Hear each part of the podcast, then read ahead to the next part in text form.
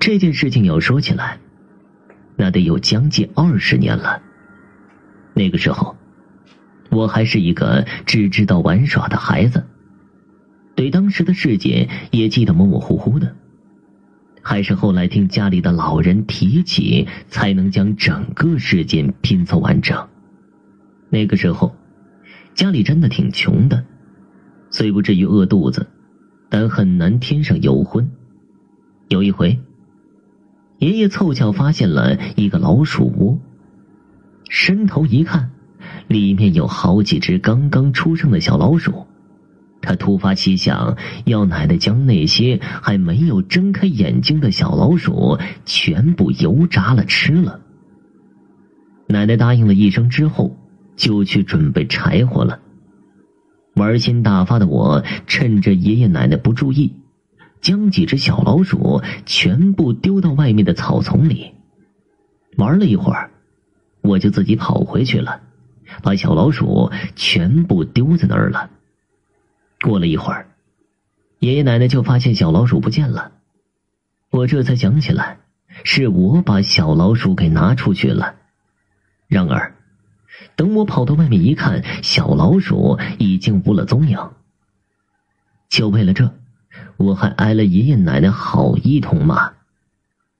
小孩子调皮很正常，所以大家也没有将这件事情放在心上。吃过晚饭，我早早的就睡下了。睡到半夜，好像有什么东西在弄我的头发，有点麻麻的，也有点舒服。迷迷糊糊之际，我伸手抓了一把。一下子就抓到了一个软乎乎、热乎乎的东西，还吱呀吱呀的叫个不停。当时把我吓得嗷嗷叫的从床上蹦了起来，连拖鞋都没穿就冲出了房门。我把这件事情说给大人听，都没有人相信我，以为我是做噩梦了，给我好一通气。到了第二天晚上。说什么我都不愿意一个人睡觉，就和爷爷奶奶挤在了一张床上。那个时候，爸爸妈妈要带小弟弟睡，顾不上我。也许是前一天受了惊吓，这一夜我睡得并不安稳。半夜的时候，头部又传来奇怪的响动。我不敢自己伸手去抓，情急之下抓起爷爷的手放在我的头顶上。被惊醒的爷爷打开了灯，看见一个黑影儿，嗖的一下钻进了柜子跟墙中间的缝隙，气得骂了一句：“这死东西！”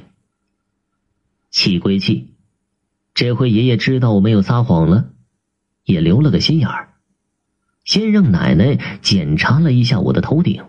确定没有受伤后，才算安心了。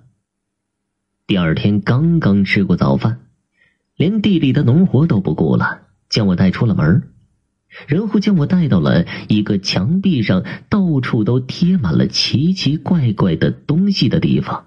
进去后，爷爷很恭敬的冲一个看起来比他年纪小十来岁的老人喊黄奶奶，然后就指着我说起了整件事情。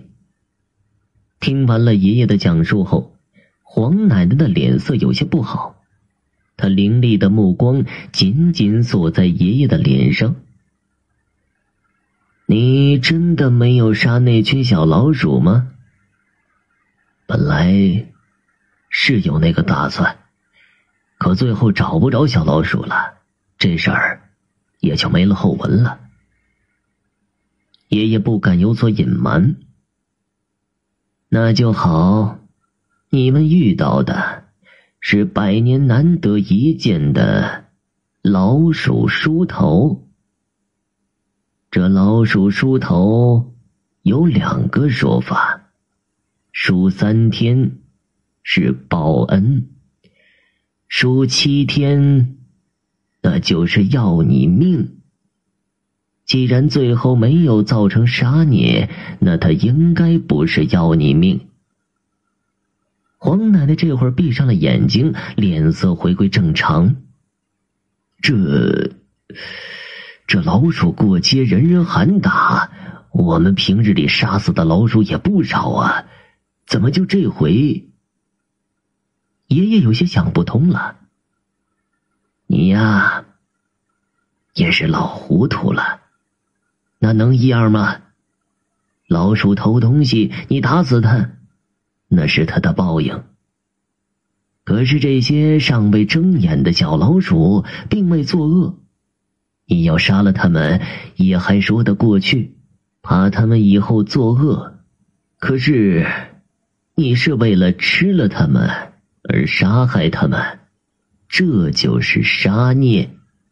这么一番解释，爷爷也是惊出了一身的汗，连连点头：“是是是，我以后再也不敢了。”只是我这孙子不会有事吧？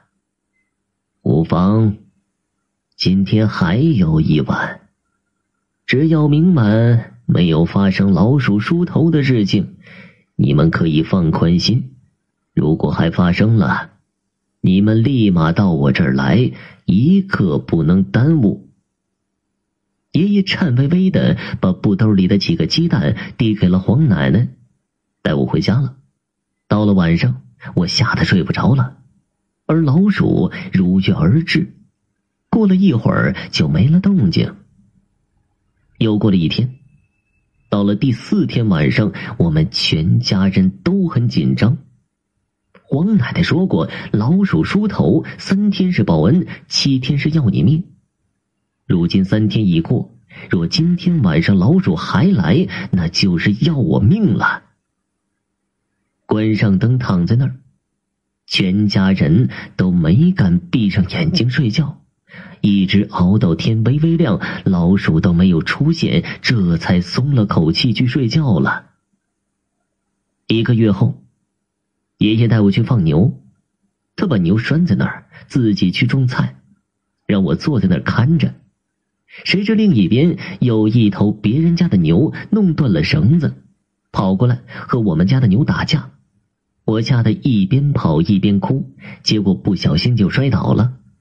回头一看，有一头牛打不过，冲我这边跑了过来，后面一头则追赶他。然后不敢置信的一幕出现了：两头牛都从我身上跳了过去，没有踩伤我。后来爷爷每每说起这事儿，末了总不忘加上一句。老鼠梳头，三天报恩。